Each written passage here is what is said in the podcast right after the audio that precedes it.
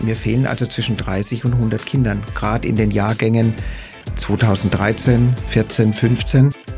Alle reden momentan über Fußball. Aber wir sprechen jetzt über Hockey. Nicht nur, weil Mannheim eine echte Hockey-Hochburg ist, sondern weil die Corona-Pandemie die Nachwuchsförderung richtig erschwert hat. Oliver Sobotta ist hauptamtlicher Kindertrainer im Mannheimer Hockeyclub, dem MHC. Mit ihm spreche ich über die besondere Aufgabe, Talente zu finden. Herzlich willkommen zur neuen Ausgabe von Mensch Mannheim, dem Interview-Podcast des Mannheimer Morgen. Ich bin Carsten Kamholz und hier spreche ich mit Persönlichkeiten aus Mannheim und der Region über Themen, die sie selbst oder die Gesellschaft bewegen. So, jetzt zu meinem Gast. Hallo, lieber Oliver Sobotta. Hallo. Du legst Wert darauf, geduzt zu werden und dir ist Olli auch lieber als Oliver, korrekt? Ja, Olli ist äh, recht. Dann legen wir los, Olli. Wir müssen erstmal, bevor wir über deinen außergewöhnlichen Job sprechen, mal mehr über dich erfahren. Also, du bist ja in Schweinfurt geboren, man hört es auch so ein bisschen. Du bist dort als Jugendlicher zum Hockey gekommen. Warum eigentlich Hockey und nicht Fußball oder Tennis oder was auch immer? Also ja, ich, richtig, ich bin ein Unterfranke und ich hoffe, es hört man. Ähm, ich habe in der achten Klasse hatte ich die große Aufgabe, eine differenzierte Sportart zu wählen in der Schule. Es gab damals vier Schulstunden Sport und zwei waren regulär im Klassenverband und zwei konnte man als Diffie-Sport wählen. Und ich habe viel ausprobiert bis dahin und als ich auf der Liste zwei Schulkollegen sah, habe ich dann gesagt, okay, das probierst du aus. Und dann warst du Hockeyspieler während deiner Schulzeit, aber der Weg vom jugendlichen Spieler hin zum Hockeytrainer, der du ja jetzt bist, das ist ja doch äh, eine ziemliche Strecke. Wie ist das zustande gekommen? Also ich habe dann äh, in der Schule eineinhalb Jahre äh, Hockey gespielt. Dann haben mich da halt irgendwelche Vereinsspieler äh, gefragt, ob ich in den Verein eintreten möchte, dem Hockeyclub Schweinfurt. Das habe ich dann gemacht. Dann habe ich dort ja bisschen Jugend noch gespielt und aufgrund meines Alters relativ bald dann auch im aktiven Bereich. Und äh, ich bin dann äh, nach meinem Abitur bin ich zur Bundeswehr und ähm, war dann die ganze Woche unterwegs. Wir hatten zum Glück Freitag Training und ich bin so ein Pünktlichkeitsmensch und ich war immer früher da.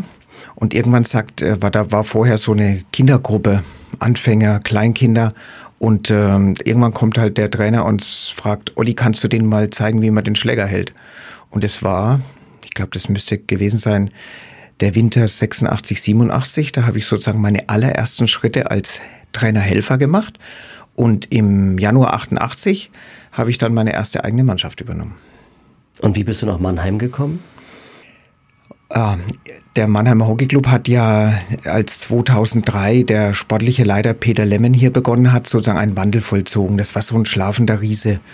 Und der Peter Lemmen hat es geschafft, da entsprechend die Leute ähm, ja, aufzuwecken, zu motivieren, den Verein einfach so ja, aufzupeppen. Und irgendwann war die Stelle eines Kindertrainers gefragt. Und da hat der Andreas Höppner, mit dem habe ich damals ähm, in der Jugendnationalmannschaft waren wir als Team unterwegs. Und ähm, der hat mich angerufen und gefragt, ob ich mir das vorstellen kann. Und dann hat man über ja, diverse Verhandlungen, Gespräche dann eine hauptamtliche Stelle als Kindertrainer geschaffen. Eine volle Stelle. Und dann bin ich zum 1. März 2008 beim MHC angetreten. Und nach wie vor in dieser Funktion unterwegs und sehr erfolgreich. Allerdings muss man sagen, dein normales Arbeiten wurde durch die Pandemie unterbrochen. Also wie sieht deine Aufgabe aus, wenn man nicht gerade Corona ist? Also ich bin da zuständig für alle Kinder unter zehn Jahre. Der Mannheimer Hockey Club hat ein Angebot ab 18 Monate. Wir haben vor kurzem, also vor, kurz vor der Pandemie haben wir den sogenannten MH-Zirkus gegründet. Das ist ein Eltern-Kind-Turnen von 18 bis 36 Monate. Da bin ich halt auch zuständig in der Organisation und Besetzung der Trainer oder der Übungsleiter. Und dann haben wir ähm, die U4, die U5, die U6 als äh, Trainingsgruppen. Die nennen sich bei uns Zwockel, blaue, weiße und rote. Und danach kommt die U8 und die U10, wo ich selber ganz spezifisch bei der U8 der Trainer bin, der Haupttrainer. Und bei der U10 bin ich dann Helfer im Trainingsbetrieb, aber auch so der Teammanager, der organisiert alles. Und das ist halt ein äh, richtig umfangreicher, äh, umfangreiches Aufgabengebiet. Ja, und normalerweise trainiere ich dann am Dienstag und Donnerstag mit den Jungs und Mittwoch, Freitag mit den Mädchen. Und Samstag, Sonntag sind außerhalb einer Pandemie sind Spiele und Spieltage. Und dann bist du auch unterwegs mit den Kindern? Ja, das ist ja, also das ist ja dann so, da wird man vom Trainer dann zum Coach, weil unter der Woche ist man ja so der, ähm, ja, der Trainer, der den Kindern was beibringt und am Wochenende ist man der Coach, wo man dann sozusagen das Gelernte äh, bei den Kindern versucht abzurufen. Und das, also, da muss man ja dabei sein, damit man einfach auch sieht, wie die Arbeit unter der Woche gefruchtet hat und äh, wie die Kinder da weitergekommen sind. Oder auch wieder zu sehen, was mache ich in der nächsten Woche, wenn ich sehe, die, also das können sie gar nicht oder das funktioniert einfach noch nicht. Was treibt dich an bei dieser besonderen Arbeit? Also ich liebe es unglaublich, äh, mit Anfängern zu arbeiten und einfach diese ersten Schritte zu sehen oder auch so die Begeisterung zu entfachen, dass jemand etwas Neues erlernt oder was er vorher noch gar nicht kannte. Also Hockey ist ja eh relativ unbekannt und einfach die Kinder mit unserer Sportart, ich sag, da gibt's so ein Unwort, so ähm, anzufixen, zu infizieren und äh, ja, das ist sicherlich einer der großen großen Motoren, das mich antreibt, aber halt auch im Training. Dieser Spaß, diese Freude an Bewegung, an dem Sport, den Kindern das beizubringen, die Fortschritte zu erkennen und wie die Kinder sich halt auch entwickeln. Ich habe ja leider das Glück oder Pech, das ist jetzt perspektivisch zu sehen, wenn sie was können, mit zehn Jahren sind die ja teilweise richtig schon ordentliche, gute Hockeyspieler. Dann gehen sie aus meinem Aufgabenbereich raus, gehen zu meinen Trainerkollegen, aber die gebe ich natürlich dann auch gerne ab, weil im MAC halt da auch anschließend tolle Trainer auf die neuen jungen Talente warten. Und ich darf wieder neue unten einsammeln oder zu mir in die Gruppen holen und wieder ja, von vorne beginnen, würde der eine sagen, oder einfach wieder das zu starten, was ich halt einfach richtig gerne mag. Dann nähern wir uns mal der Frage, wie erkennt man diese Talente eigentlich? Du bist bei deiner Arbeit angewiesen auch auf die Schulen und auf deren Kooperationswilligkeit? Ja, ähm, da gibt es ja unterschiedliche Säulen sozusagen in dem Konstrukt. Ähm, wir haben zum einen ein großes Angebot an Hockey-AGs, wo wir einfach, ja, das betreiben wir, um unsere Sportart einfach auch bekannt zu machen, aber auch irgendwo in den Schulen, ja, den Fuß in der Tür zu haben. Ich nutze das dann, dass ich in äh, einigen Schulen eine sogenannte Talentsichtung durchführe. Das heißt, ich mache in den der Jahrgangsstufe 1, in den, bei den Erstklässlern, mache ich eine kurze, knackige Sporteinheit, wo ich dann halt so nach äh, meinen Aspekten ganz bewusst Kinder auswähle. Also da geht es darum, ob sie sich halt gerne gut und schnell bewegen. Sind sie frech? Hören sie aber gut zu und geben sie nicht auf. Das sind so für mich die Hauptmerkmale eines Talents. Und ja, ich sage jetzt mal, ich bin über 30 Jahre im Geschäft. Ich sehe eigentlich relativ schnell, ob ein Kind sportaffin ist und äh, dann einfach zu mir passt auch. Grundsätzlich gilt aber, dass halt bei mir jeder spielen darf. Also auch der jetzt vielleicht nicht der perspektivisch nächste Olympiasieger wird, sondern der einfach Spaß hat an der Sportart, darf auch kommen. Aber natürlich, ich sage immer so, der, der, der Schwimmer sucht ja auch nicht die Wasserscheuen. Also suche ich ja als Hockeytrainer auch die, die richtig Bock haben, sich zu bewegen und Gas geben und fix sind, weil Hockey ist ja sehr anspruchsvoll. Also wie geht denn eine gute Förderung, die nicht in einer Überforderung mündet? Also das Wichtigste ist, bleiben ja die Kinder. Und die Kinder sollen Spaß haben. Die Kinder sollen Spaß haben, die sollen ihre Freunde treffen, die sollen Erfolgserlebnisse haben und ähm, die sollen immer wieder was Neues lernen. Und wenn man da einfach ein Umfeld bietet, das ist, glaube ich, eine meiner großen Stärken, dass die Kinder einfach kommen, wegen Olli auch und Olli halt auch mit Sprüchen, mit Witzen, mit Interesse am Kind, nicht nur immer an der Leistung, sondern einfach an der Person. Äh, da biete ich einfach ein Umfeld, wo die Kinder sich einfach dann auch gut entwickeln können. Das ist halt, ja, also, und dann kommen die halt auch zweimal die Woche und dann gelten halt die alten Prinzipien. Ohne Fleiß kein Preis und Übung macht den Meister. Und wenn der Spaß da ist, dann würden die ja auch fünf, sechs, sieben Mal trainieren. Aber wenn sie keinen Bock haben, das merkt man ja dann auch, wenn Kinder immer weniger kommen, dann haben sie ja vielleicht die Lust verloren. Und aber das Allerwichtigste ist, dass sie sich wohlfühlen und Spaß haben. Und was lernen Sie dann neben dem Spaß konkret bei euch? Ja, ich sage immer, die fünf Grundregeln oder die fünf goldenen Regeln beim Olli sind immer Hallo, auf Wiedersehen, bitte, danke und wir sprechen uns alle mit Namen an. Weil es ist ja, also das mit Namen ist das Schwerste, weil wir haben teilweise große Gruppen und gerade bei den Kleinen, bei den U8ern, die wissen gar nicht, wie ihre Mitspieler heißen, weil das teilweise, also kann passieren viele oder weil sie auch wenig Interesse haben. Und das sind so Sachen, wo ich so den sozialen Aspekt auch sehr förder. Und dann natürlich ganz klar Hockeytechniken, erste Taktiken, miteinander spielen, was dazugehört. Und dann werden Kinder älter. Du hast es gesagt, ähm, ab dem zehnten Lebensjahr gibst du sie ab an deine Trainerkollegen. Aber dann droht ja auch irgendwann das Interesse an dem Sport zu schwinden. Die Schule wird anstrengender, dann kommt irgendwann das Abitur oder es kommt die Berufsausbildung, das Studium. Wann ist der schwierige Zeitpunkt bei den jungen Spielern? Also wann droht man tolle Talente auch zu verlieren? Also so die, der, ich glaube, der, der größte, die größte Zeitspanne ist so der, der Eintritt in die Pubertät, wo dann halt auch die Interessenlage einfach sich verschiebt und ähm, natürlich dann auch die, das Bewusstsein oder die Erkenntnis bei dem einen oder anderen kommt, dass ich einfach jetzt das nicht mehr in die erste Mannschaft schaffe. Und wir sind halt leider mal eine Leistungsgesellschaft, wo halt oftmals nur die erste Mannschaft zählt. Ähm, und das ist sicherlich eine, eine Phase, ein Zeitraum, wo viele abspringen. Dazu kommt halt auch das Thema G8, äh, die Belastung in der Schule. Ähm, dadurch weniger Zeit, dann machen sie vielleicht Führerschein, haben die erste Freundin oder Freund.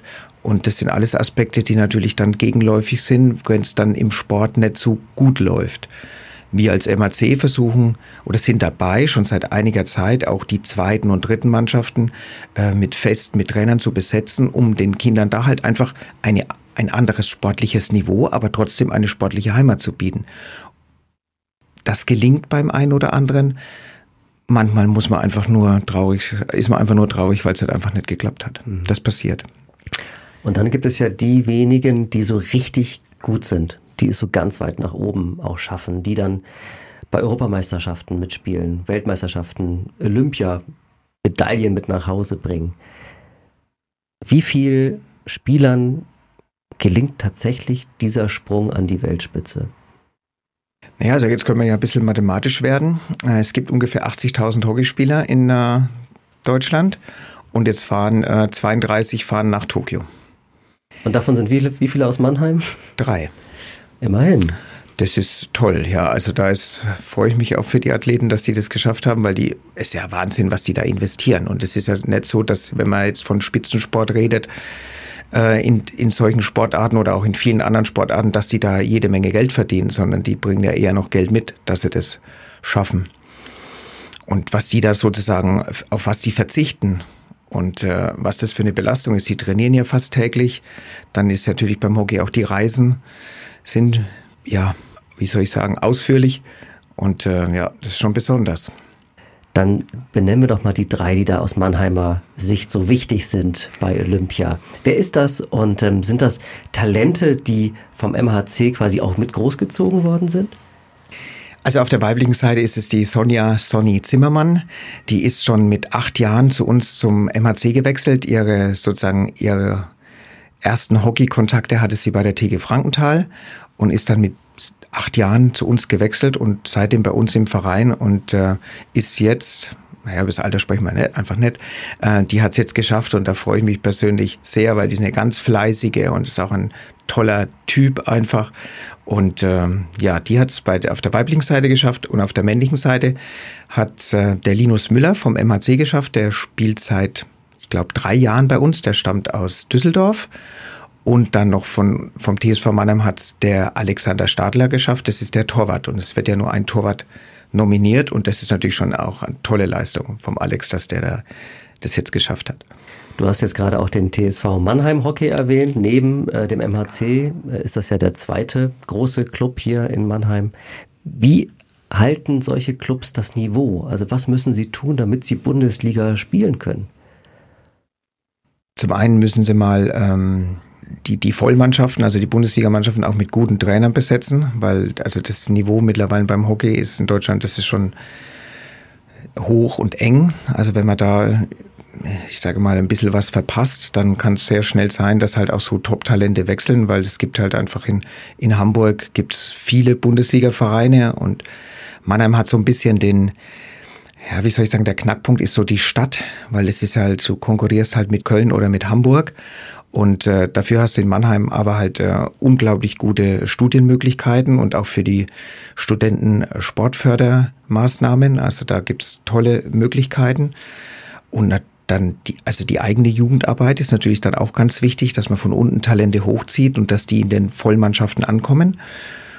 Und dann halt auch attraktiv, wie gesagt, auch ein bisschen für Talente von außen rum sein, dass dann die Talente aus der Region oder vielleicht auch von anderen Vereinen oder anderen Städten, wenn sie mal was Neues sehen wollen, dass die dich halt so interessant finden, dass sie dann zu dir kommen. Gerade bei der Talenteförderung ist es wichtig, dass es eine Kontinuität gibt. Und wir hatten es vorhin kurz angesprochen, diese Corona-Pandemie hat deine Arbeit extrem belastet. Kannst du dazu mal ein bisschen was sagen? Also der Lockdown letztes Jahr kam ja Mitte März und Mitte März ist immer der Zeitpunkt, wo ich meine Talentsichtung mache. Ich war also in zwei Schulen, war ich unterwegs und dann war der Laden dicht. Und dann hatte man halt überhaupt keine Chance, irgendwie auf, weiter auf die, an die Kinder ranzukommen, weil es war ja dann, die Schulen waren zu. Und ich hatte noch äh, andere Maßnahmen zur, einfach zur Akquise auch. Und das ist alles weggefallen. Und normalerweise ist der Zeitraum von März bis Pfingsten, wo ich ungefähr 40, 50 Kinder sammel. Und der ist mir jetzt ja zwei Jahre weggefallen. Also letztes Jahr durch den kompletten Lockdown und jetzt dieses Jahr, weil ich darf ja aktuell nicht in die Kindergärten oder Kindertagesstätten oder in die Schulen, kommt man ja nicht mehr rein. Weil, und dann ist der Sportunterricht hat nicht stattgefunden und jetzt sind, kann man ja einfach rechnen. Mir fehlen also zwischen 30 und 100 Kindern, gerade in den Jahrgängen 2013, 14, 15. Das sind so die dicken ja, Lücken, die dadurch entstanden sind, weil äh, wir ja nichts machen konnten. Gibt es irgendeine Idee, wie man das aufholen kann?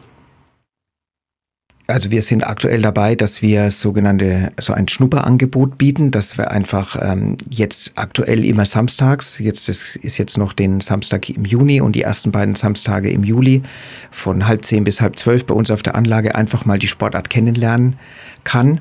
Also hat man jetzt einen guten Einstieg vergangenen Samstag, da waren Familien, die noch nie einen Hockeyschläger in der Hand gehabt hat, dann Mama mit Sohn gegen Tochter und Vater haben dann zwei gegen zwei gespielt, bis der Kopf hochrot war. Und äh, das ist das eine. Ob wir das dadurch auffangen, schwer. Wir haben jetzt auch so ein kleines Imagevideo gedreht, gerade für die Mädchen, weil der 13- und 14er Jahrgang bei den Mädchen ist äh, eher dünn. Da habe ich normalerweise in der Altersgruppe fast 50 Kinder. Jetzt reden wir von 20. Also da fehlen 30. Also das kann man einfach auch von den Zahlen her belegen.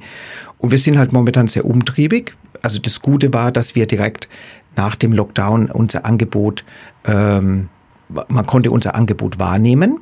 Und ähm, dann sind, haben auch viele Eltern halt das auch oder Familien, die noch nichts mit Hockey zu tun haben, haben das halt auch genutzt, um das mal auszuprobieren, ob sie halt dabei bleiben. Aber das hast du immer die Frage. Aber es, ich glaube nicht, dass man es ganz aufholen kann. Man kann so ein bisschen die Löcher stopfen, aber es wird nicht, ähm, es werden einfach Jahrgänge sein, wo man irgendwann, ja, wird das Unwort kommen, das sind die Pandemiejahrgänge im Sport. Sag mal, Olli, gibt es eigentlich auch für Erwachsene oder für Senioren besondere Gruppen? Also kann man auch spät einsteigen in diesen Sport? Ja, da hat sich vor einigen Jahren eine ganz tolle Gruppe im MHC gebildet. Da hat ein, äh, ein Hockeyspieler, ich glaube, der äh, stammt aus Holland, der ist jetzt in Freudenheim ansässig und der hat ein, die sogenannte Trim-Hockey-Gruppe gegründet. Und bei dieser Trim-Hockey-Gruppe kommt wirklich jeder, der, also jeder. Da sind Leute dabei, die das allererste Mal einen Schläger in der Hand haben. Da spielen teilweise die, die Torleute aus der Bundesliga als Feldspieler mit. Da kommen teilweise die kleinen Kinder mit. Das ist ein, eine, also eine wunderbare Kultur und diese Gruppe trifft sich immer Freitag um halb sieben.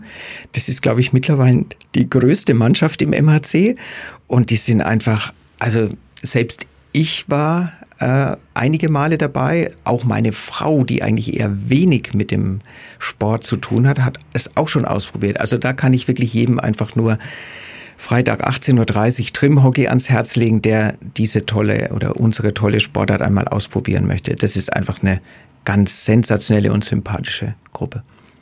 Ihr seid ja ein sehr selbstbewusster Verein, circa 1000 Mitglieder groß, äh, relativ viele Angestellte.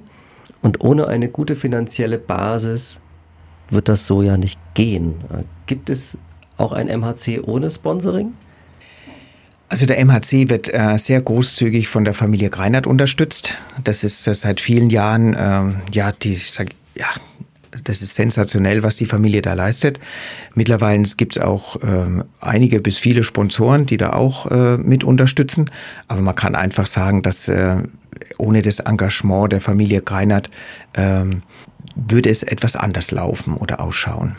Jetzt habe ich doch eine sehr spezielle Frage, äh, einfach weil mir das immer auffällt im Winter das ist ja ein riesiges Gelände am Neckarkanal und dann gibt es da ähm, diese riesigen Kunstrasenfelder und auf einmal im Winter steht dann diese krasse Konstruktion. Kannst du sagen, was das ist, dieses merkwürdige Dach? Ja gut, das, ähm, das gibt's ja schon lange, weil die Tennisvereine haben das oft über ihre Ascheplätze, haben die das aufgebaut, sogenannte Traglufthallen. Aber ein Tennisfeld, da muss ich jetzt leider passen wegen der Größe. Und wir hatten irgendwann äh, die Idee, dass wir das über einen Kunstrasen machen, damit wir sozusagen halt im Winter mehr Trainingsmöglichkeiten haben, vor allem halt auch für das Feldhockey, weil in Deutschland wird ja auch Hallenhockey gespielt. Die Idee ist dann darin ja geendet, dass diese Traglufthalle jedes Jahr aufgebaut wird. Das ist dann sozusagen 6000 Quadratmeter sind da in einer Plastikfolien Stahlseilkonstruktion. Die wird aufgelegt und aufgeblasen. Da ist dann etwas mehr Druck als außen und dann steht das Ding. Also ich finde es beeindruckend. Nun ist es ja so, dass Hockey nicht Fußball ist. Also das heißt, wir reden über eine Randsportart nach wie vor. Warum gelingt diesem Sport nicht der ganz große Durchbruch? Also ich glaube, das liegt zum einen, ähm, ja, weil es das Regelwerk ist einfach äh, sehr komplex. Wir spielen ja nahezu ohne Schutzausrüstung. Also wir haben die Hände ein bisschen geschützt mit Handschuhen, wir haben Schienbeinschoner und ähm, also bei Olli, alle Kinder müssen mit Zahnschutz spielen und ich hoffe dann immer, dass auch so im, wenn ich andere Spiele sehe, dass da auch alle Athleten möglichst einen Zahnschutz drin haben. Das sind so die einzigen, die einzige Schutzkleidung, die wir haben. Und der Rest wird letztendlich über das Regelwerk äh, festgelegt, dass der Sport halt nicht so gefährlich ist. Ist ja gerade ganz aktuell in der Pandemie. Kontaktarmer Sport ist erlaubt. Jetzt gibt es ja Leute, die sagen, oh, okay, Hockey ist ja kontaktarm, weil wir eigentlich ja keinen Körperkontakt haben, aber als Mannschaftsspiel ja doch irgendwo ein Zweikampf mal stattfindet. Aber das ist halt alles über das Regelwerk festgelegt. Und dieses Regelwerk ist sehr komplex. Dann ist es so, dass es sich eigentlich ständig ändert, weil äh, die halt einfach neue, also ob das jetzt das Material der Schläger oder einfach äh, Überlegungen, wie man die Sportart attraktiver machen kann. Also da wird regelmäßig das Regelwerk verändert. Ich persönlich natürlich finde das super, weil das ist unfassbar sportlich, unpass, unfassbar attraktiv und athletisch und ähm, vor allem schnell, also vom sportlichen Charakter her klasse, ja, also, wo ich dann immer eigentlich so ein bisschen hoffe, dass die, dass der Fußball auch was so ein paar Kleinigkeiten verändert, damit das Fußballspiel noch, also ich glaube, man kann den Fußball auch noch ein bisschen schneller und attraktiver machen. Aber man kann schon sagen, Fußball ist auf den ersten Blick leichter zu verstehen. Absolut. Hockey. Das Einzige, was aktuell nicht zu verstehen ist, welcher Gruppendritte sich jetzt weiter qualifiziert. das stimmt. Und bei den Bundesligaspielen, wie viele Leute kommen da eigentlich? Also wie viele Leute schauen da wirklich zu? Also der Witz war, dass jetzt während der Pandemie ja ohne Zuschauer gespielt werden musste, wo dann teilweise gesagt wurde, ja, bei uns kommt ja eh keiner. Aber es sind halt oftmals wirklich nur die Familien und so die Ehrenfans, die kommen. Wir reden da von Zahlen bei Bundesligaspielen von 50 bis, wenn irgendwelche speziellen Derbys laufen, da kann schon mal die 1000 geknackt werden im Freien. In der Halle ist oftmals so, dass gerade so, ähm, ja, das Hallenhockey ist halt deutlich attraktiver für den Zuschauer, weil einfach ständig was passiert und auch mehr Tore fallen. Da kann schon öfters mal sein, dass die Hallen richtig voll sein und je, voll sind. Und je nachdem, ob die Halle halt drei bis fünf, sechshundert Zuschauer fasst, reden wir dann auch von der Zahl. Also wir stellen fest, dieser Sport hat sehr viel mehr Zuschauer verdient, weil er in Mannheim auf höchstem Niveau gespielt wird. Absolut. So, und wer jetzt Lust bekommen hat, beim MHC reinzuschnuppern, ob klein oder groß, was muss der oder diejenige tun, Olli? Also ich bin ja, ich habe ein riesen Netzwerk und bei mir wird das Telefon ordentlich auch verwendet. und äh, kann man gerne anrufen. Und meine Kontaktdaten findet man auf, findet man auf der Homepage vom Mannheimer HC, also das ist www.mannheimerhc.de oder man googelt äh, den Oliver Sobotta. Ich glaube, die ersten zehn Einträge sind mit der richtigen Telefonnummer versehen. Lieber Olli, dann kommen wir jetzt zum Finale. Ich glaube, du ahnst, was jetzt passiert. Du darfst jetzt die nächsten drei Sätze beenden. Mein schönstes Erlebnis als Hockeytrainer war. Ah, da möchte ich nicht in der Vergangenheit reden, sondern da möchte ich einfach, das wird immer sein, wenn viele Kinder einfach über den Platz toben und Spaß haben und mit dem mit Ollis primären Trainingsziel, einem hochroten Kopf und einem breiten Grinsen das Training beenden. Okay, Hockey steht ganz oben, aber dann kommt lange nichts und dann Lieblingssportart Nummer zwei ist also als aktiver Sportler ak aktuell das Laufen. Das habe ich jetzt seit, äh, also im Herbst 2017 begonnen und äh, jetzt am vergangenen Sonntag habe ich die ersten 1000 Kilometer in diesem Jahr absolviert. Also als aktiver Sportler laufen und als passiver Sportler, als Zuschauer freue ich mich auf den Start der Tour de France am Sonntag. Und Nummer drei, ich habe beim MHC noch viel vor. Zum Beispiel will ich also mein ganz großer Traum ist, dass ich so eine Kindertagesstätten-Grundschulenliga installiere. Das heißt, dass wir wirklich Tage oder Wochen oder Projektphasen haben für diese Einrichtungen, wo die untereinander, also wo die möglichst viele von denen mitspielen und wo die halt untereinander als Klassen oder Teile der Klassen, vielleicht eingeteilt in Könner, Starter oder gemischt, dass die da spielen. Und das wäre so ein ganz dickes Ding, was ich gerne noch ähm, in meiner Zeit als Kindertrainer installieren würde. Wow. Also wenn das in die Richtung geht, dann sag uns Bescheid. Das begleiten wir dann. Da würde ich mich sehr freuen. Lieber Olli, herzlichen Dank für dieses Gespräch. Vielen lieben Dank und auch für die Einladung.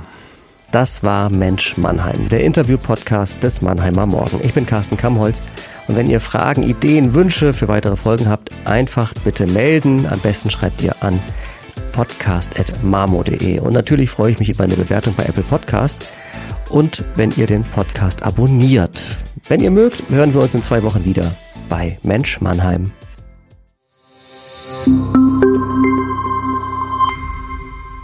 Ein Podcast des Mannheimer Morgen.